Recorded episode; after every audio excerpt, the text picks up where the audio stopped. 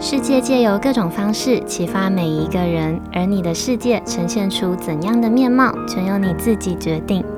你现在收听的节目是《新赖说》。Hello，各位 CC，欢迎收听今天的《新赖说》，我是新赖小姐。嗯，这几天我刚看完了一本书，那这本书我昨天在 Instagram 的限时动态上面也有分享给大家。这本书的书名叫做《高敏感是种天赋》。我在看完书没有多久之后，就收到了一位 CC 的私讯。嗯，他跟我分享了他的感情的小故事。那也因为他的这个分享哦，让我有了今天想要跟大家分享的内容的灵感。好，那在开始之前，我们先来聊聊这本书。这本书呢，它的中文版是大概在四年前的时候发行的。那在发行不久之后，就受到了还蛮大的关注跟讨论，所以后续呢，这本书它又推出了《高敏感是种天赋二》还有三。呃，我先稍微解释一下什么是高敏感。高敏感这个概念呢，它最早是在一九九六年的时候，由一位叫做伊莲艾荣的美国精神分析学者他提出的。那高敏感这个族群的意思是，这类型的人呢，他们拥有与生俱来比较细腻的感官知觉，让他们在面对任何的喜怒哀乐的时候，都要比一般人来得更加的敏锐。他们很容易对美好的事物感觉到开心，感觉到喜悦，但是相反的，他们也很容易对讨厌的事情感觉到惊恐。所以，不论是正面或是负面的情绪，在他们身上都会展现出比较极端也比较明显的反差。嗯、如果你听刚刚初步的描述，觉得自己不是高敏感这类型的人，那你可以试着把这样子的感觉想象成，你闻到的所有的气味都比一般人还要浓三倍，听到的声音大声三倍，感受到的所有情绪起伏也比一般人还要强三倍。那这类型的人呢，他们的情绪也很容易受到外在环境的影响，或者是呃被别人影响。他们不喜欢犯错，也很容易自责。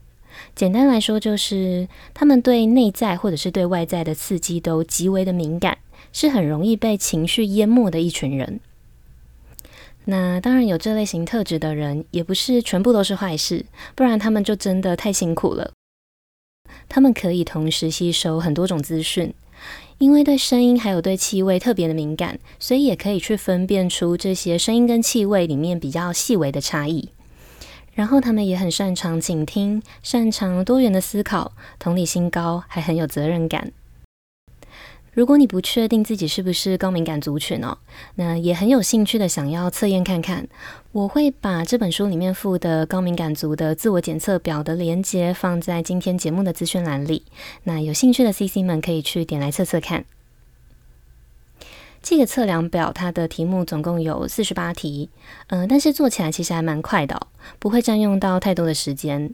那最后总分会落在负五十二分到一百四十分之间，嗯，超过六十分就算是高敏感族。嗯，我自己测出来的分数是九十三分，完全是一个不折不扣的标准型高敏感人。好，说了这么多高敏感哦，但是今天不是要介绍这本书的内容，而是我想要分享书里面的一个让我看完之后很有感觉的一个章节。这个章节它特别点出了几个高敏感族常有的心理问题，同时还提供了还蛮有效的解决方法。那在这一些常见的心理问题的章节里面哦，其中有一个让我最有感，也是今天想要跟大家分享的内容。这个章节的名称叫做“对自我高度要求”。那里面还有一个小小的副标是“以为自己不努力，别人就不会喜欢自己”。这一段章节让我想起了我自己的感情的小故事，那今天就要赤裸裸的分享给大家。嗯、有持续在听新赖说的 CC 们应该都知道，嗯、我有一个大叔系男友，我和我家大叔在一起也即将要满六年了，但其实如果我们中间没有经历过一段分开的时间的话，应该是要满七年才对。今天想跟大家分享的小故事，就是我在这一段分开的日子里的一个小小的转变。好，我们在第一次在一起的时候是在大概七年前，在我跟大叔在一起之前哦，我的前任是一个不停劈腿，然后还满口谎言的人。嗯，我想我永远都会记得我在跟这个前任最后一次铁了心要分手的时候，他对我说的那句话。他说：“像你这样子脾气差的女生，不会有人真心的想要跟你在一起啦。他们都只是想要得到你的身体而已。”嗯，这句话就算到了现在，已经过了好几年，再听一遍都还是会觉得还蛮让人受伤的。那因为上一段感情遇到了差劲的人嘛，也因为他的那一句话深深的印在我的脑里，所以让我在遇到我家大叔这样子，相较于前任的各种条件还有各种品性都是明显的好很多的人的时候，才会让我拼命的想要把自己最好的一面全部展现出来。那个时候我的心里一直有一个想法，就是我一直觉得没有人会想要跟一滩烂泥当朋友，也不会想要有人跟不好的人在一起。嗯，抱持着这样子的想法哦，我跟大叔在七年前就这样子第一次在一起了。在一起之后呢，我刻意做了很多在上一段感情里面没有做过的事，像是我刻意的去压抑自己任性还有情绪化的个性，甚至是我开始自己动手做每一天下班之后的晚餐，以为让自己变成善解人意又体贴的人，就是对这段感情的付出还有努力。但是这样子的自以为是，这样子单方面的付出，在大叔身上并没有奏效的感觉哦。因为在他的既定印象里，跟我当朋友的时候的那种感觉，好像比较轻松，也比较舒服。那一开始他以为我只是像有一些人对朋友和私下对另外一半有不同的做法而已。但是在实际相处几个月之后，他总觉得这样子的我根本就不是真实的我。甚至因为我的刻意压抑，让他觉得好像每一次都听不到我内心真实的想法。那听不到真实的想法，也就没有办法沟通嘛。然后这样子的感情状态，让他慢慢的开始觉得不舒服、不自在，也很不开心。因为在他的认知里哦，两个人在一起就是因为相处起来开心的感觉大过于一个人，所以他合理的认为这个状态下的我不是他想要走长远的对象。那他也担心继续维持关系是在耽误我的时间，时间拉长了，可能又会是另外的一个伤害，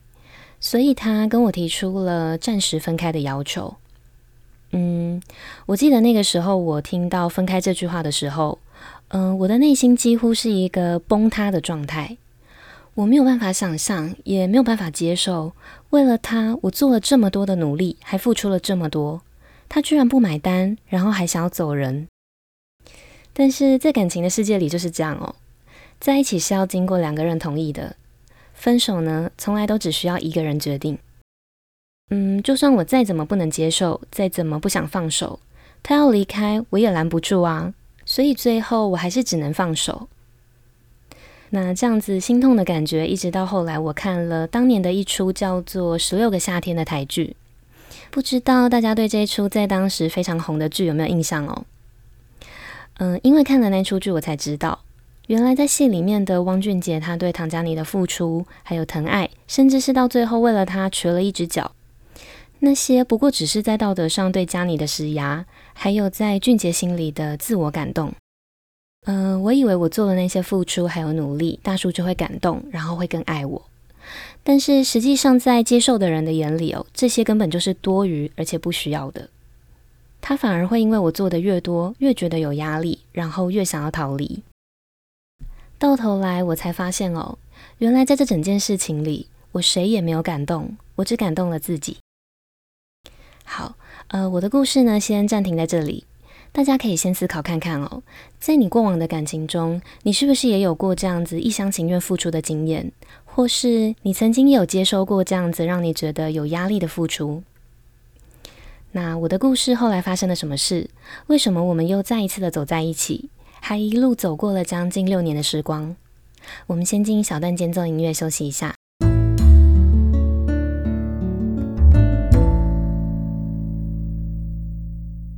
七年前和大叔第一次在一起的日子，只维持了不到三个月吧。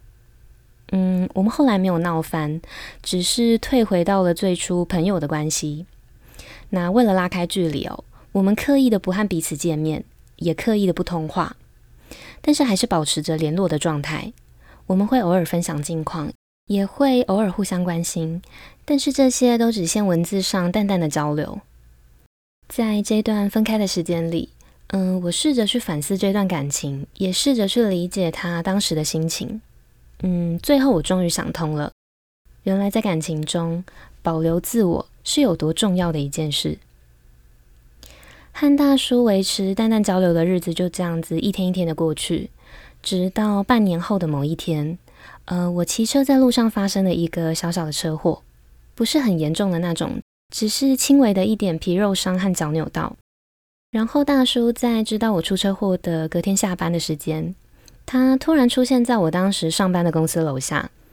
嗯，虽然后来我才知道那个时候的他没有任何想要挽回或者是残留的爱的感觉，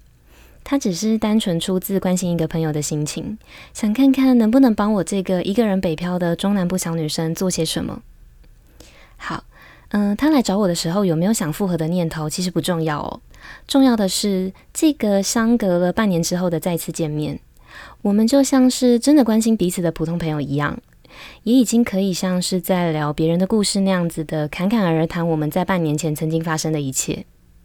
那大叔也终于在接下来一次又一次的见面中，找到了当时他觉得我好像在压抑，然后感觉不开心的这个原因。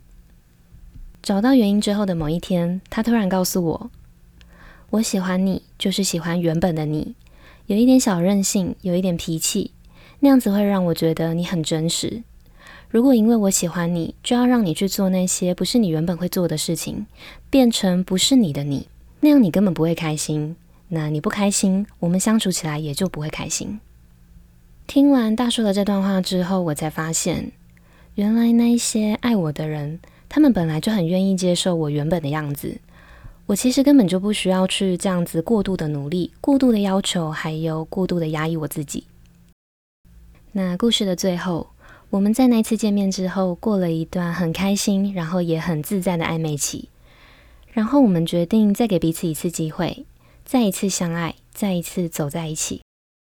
嗯，这几年我也开始意识到，我会莫名的帮自己去设定一些连我自己都不知道为什么会这样子设定的原则，还有各种应该的标签。我开始会想要区分哪一些原则和哪一些应该是莫名的，是不需要的，所以也才会有心赖说第一集的应该。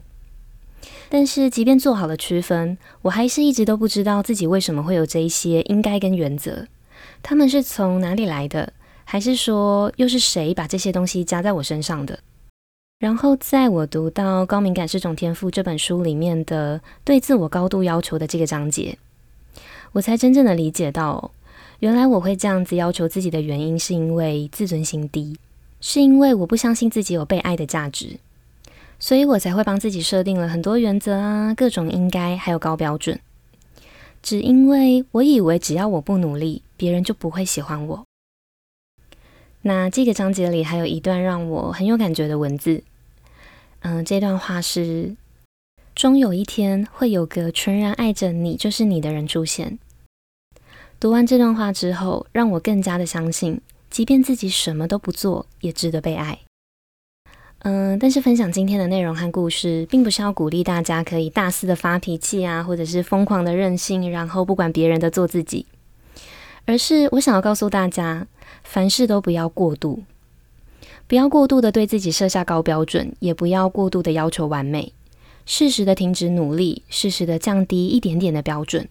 那都会是你放过自己，然后让自己更开心的一个小小的开始。最重要的是，不要过度解读别人可能不爱你的原因，或是把所有发生在自己身上的事情都认为是因为自己不够努力跟不够好。嗯，即便最后。我和大叔复合，然后也一路牵手走过了将近六个安稳的年头。嗯，即便他宣称喜欢的是真实，然后带有一点点缺陷的我，我还是会希望自己可以透过各种方式去成长，让自己变得更好。但是这份想改变的初衷，已经不会再像是七年前那样，是因为害怕对方离开，害怕对方不爱自己，而是这些改变都是从自己出发，我发自于内心的想要让自己变得更好。不是为了要讨好任何人，只是想要让自己也喜欢现在的自己。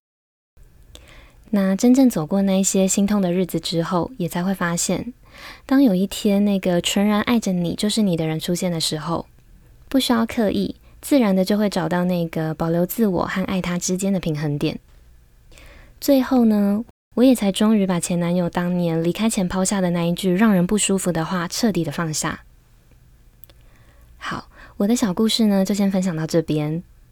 嗯，我们回到这一集，在节目最一开始的时候提到的，我收到一封来自 CC 跟我分享她的感情小故事的讯息。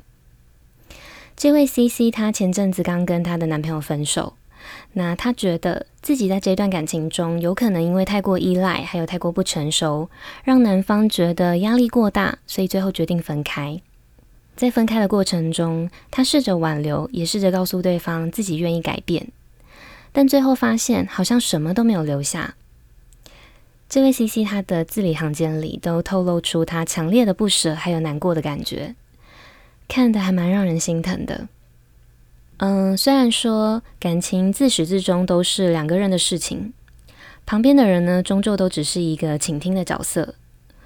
我们既不能帮你做决定，也不适合提供任何决策上的建议。但我想哦，我能给这位 CC 的。是分享我自己走过的故事，希望他能从我的故事里找到他想要，然后也适合自己的答案。好，最后我们再来帮今天的分享做三个小小的结论。首先是第一个，嗯，每一份改变都不应该是为了别人，要是为了自己。你自己也想改变的改变才有意义，也才能够持续。二呢，就是在感情的世界里，你的付出正好是对方也需要的。那这样子的付出才是有意义的付出，不然永远都只会是活在自己的世界里的自我感动。那最后是三，能让你保持在最舒服的状态下相处，然后相爱的人，才是真正适合你的人。好，以上就是今天日常这件小事想要分享的内容。希望收听到这里的你，都能在我的小故事里找到你想要也适合你的答案。或是你身边刚好也有被困在类似的故事情节里的朋友，分享这集的内容给他，说不定你就是那个帮助他的关键人物。那如果你有任何听后心得，或者是其他的小故事想要跟我分享，都欢迎你到我的 Instagram 私讯分享给我。我的账号是 Miss 点 Isoland，M I S S 点 I S O L A N D。日常这件小事这个系列，接下来也会持续的借由生活中的大小事，或者是各种故事，来分享我的观点跟我的想法。希望可以透过节目的分享，激起每个人心中反思还有成长的力量。那如果你也喜欢我分享的内容，记得帮我把这份支持化作实际的行动，直接帮我把这个节目分享出去，跟追踪我的 Instagram，还有到新赖说的 Apple Podcast 节目上去评价五颗星，跟留下想要对我说的话。你们的每一个小小的举动，都有可能让这个节目被更多人听见，也有可能在无形之中带给需要帮助的人力量。那最重要的是，这些都会成为我继续录制优质内容的动力。最后呢，可能是因为疫情哦，让大家最近的情绪都特别的压抑。我想说，不论现在的你是面临什么样的问题、什么样的难关，或者是各种情绪的低潮，都希望你可以在我分享的故事里，或者是我的声音里，找到一丝平静。那今天的节目就到这里结束喽，感谢收听到最后的你，我们下次见，拜拜。